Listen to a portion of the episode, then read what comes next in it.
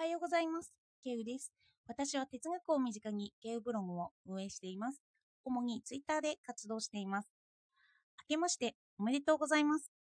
今年もよろしくお願いします。もう新年ですね。やっぱり区切り区切りには何かしらの高揚感があります。今年の目標ですが、そのままラジオ継続、ランニングを継続、ブログを継続、ツイッターを継続、その他のこともなんですけど、明確にこれというのは浮かばないんですけど、まあ、やりたいことをが多くなってしまっている現状ではあるんです。で、新年として自分の意思を再確認してみる、そういう機会だなぁと今思いました。自分の思っていることって去年の自分とまた違うんですよね。の同じ目標を立てたとしても自分の解釈の仕方は違ってくるかもしれない。の新年はそんな振り返りを意識させられますね。あなたの抱負とか目標とかは立ちましたか？そして今日は会話について話してみたいと思います。どうかお付き合いください。私は今まで会話をしてきませんでした。でも最近になってようやくするようになってきたんですよね。このラジオのおかげが大きいと思います。何でも言葉にすることができるようになってきたんです。この前は聞くことが専門だったんですよね。そうなると興味がないことについては眠くなってしまっていたりするんですよ。自分のこととして結びつけることができなかったからです。でも今は聞いているだけの態度をやめて、きちんと聞き返す会話をする。意見を聞いて自分の意見も出してみる。ということをやっています。私は会話するときに自分の独断になってしまうことが多かったんですよね。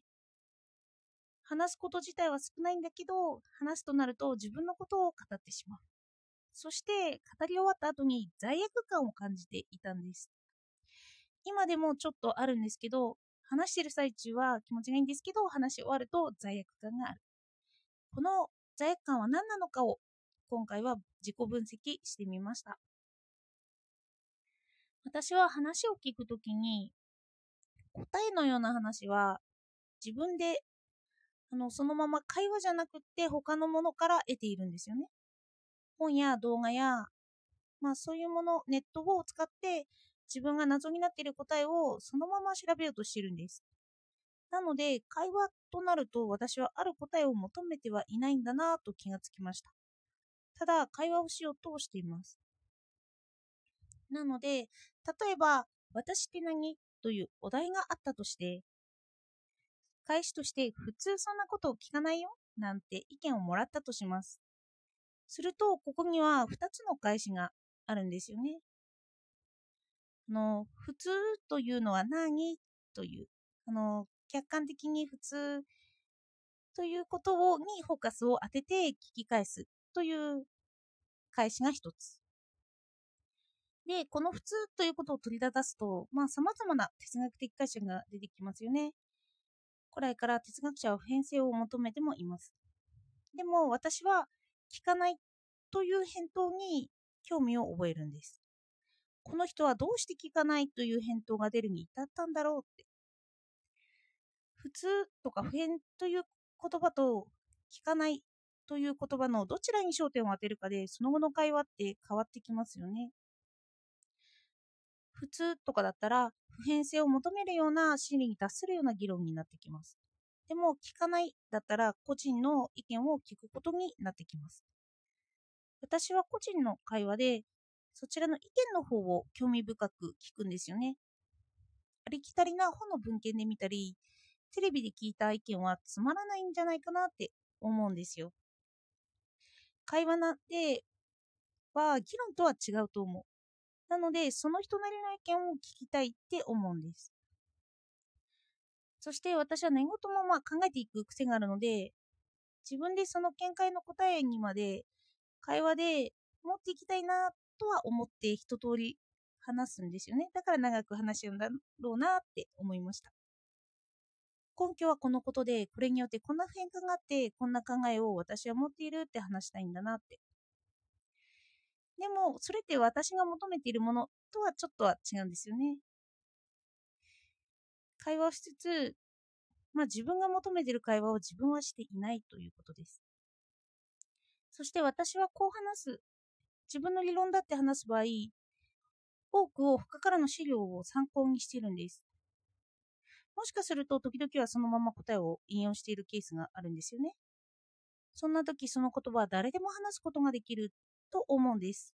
コピーした意見だなって思う。他人に対してそう思うことを自分に対してもそう思うんですよね。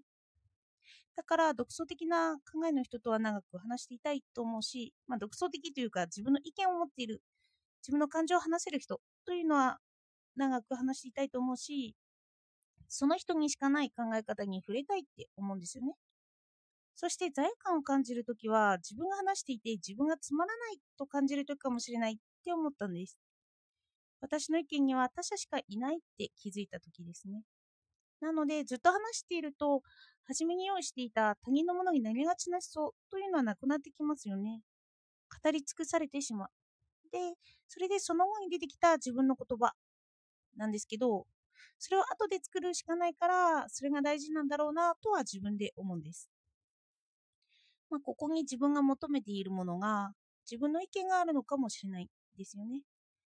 それで会話面白くなるかなと思いきやですね。でも、こうなるからこその罪悪感って私特有だと思うんですけど、あるんですよね。自己肯定感が低かった場合、私だけの意見で誰が聞くんだという疑問が頭に浮かんできちゃうんです。人は普遍性や真理を求めているんじゃないの？という思いが出てくるんですよね。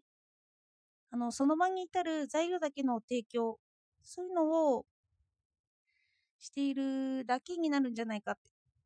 とそしてさらに、私は自分が何を思っているのかわからなくなってくるんですよね。の話を組み立てて考えてという過程なしに私は話すことができないんですよね。パッと出てくるような感情を伴った言葉ってちょっと出にくいんですよ。私にとっては私の意見って何なんだろうという疑問が出てきてしまうんですよね。あの、ちょっと分かりにくくなってしまったので自分でもまとめます。会話ってこんな様々な葛藤を与えるものなんですよね、私にとっては。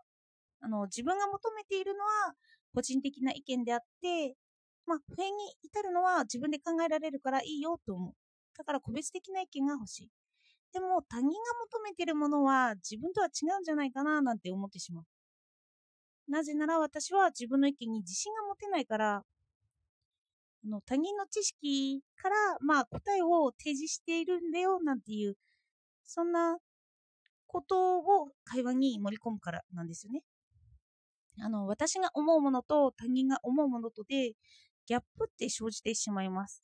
あの、自分目線で会話をするから、その会話の目的も見失いがちになってしまうし、どこに会話の本質があるのか、自分でわからなくなってしまうんですよね。そしてそもそも、その自分が何を会話に求めているのか、相手が何を会話に求めているのかというギャップがあると思うんですよ。そしてそれをつかめないと、そもそも会話がつまらなくなってしまうという可能性すらあるんだろうなと思って、その私の罪悪感が大きくなってしまうということもあるんだろうなと思います。の初めから定義されていれば楽かもしれないですよね。テーマを決めて、このことについて真理を獲得する話だよとかなると、もうどんどん普遍性を求めていけばいいわけですから。でも会話っていろいろあるんですよね。いろんなところに飛んでいて、その人と仲良くしようとしたりするという目的もあるんですよね。で、そんな時に、その、仲良くしたいだけって言ったら私何言ってもいいということもあるから、罪悪感でちょっと少なくなったりするかもしれないです。今日は会話について考えてみました。あなたはどんな会話をしていますか？もし罪悪感を感じるなら、会話の前に相手と自分が会話で何を意図しているのかを考えてみるというのはありかなと思いました。感情を共有したいのか、議論をしたいのか、意見を聞きたいだけなのか、ただ話したいだけなのか、信念を話す機会が多いと思うので、私は罪感に気づいてしまっているので、自己分析も兼ねて意識してみたいと思っています。それで会話が自分にとってもっと楽しめるものになるというのがあればいいなと思っています。まあ、会話における私の目標かもしれませんよね。では今日もお聴きいただいてありがとうございました。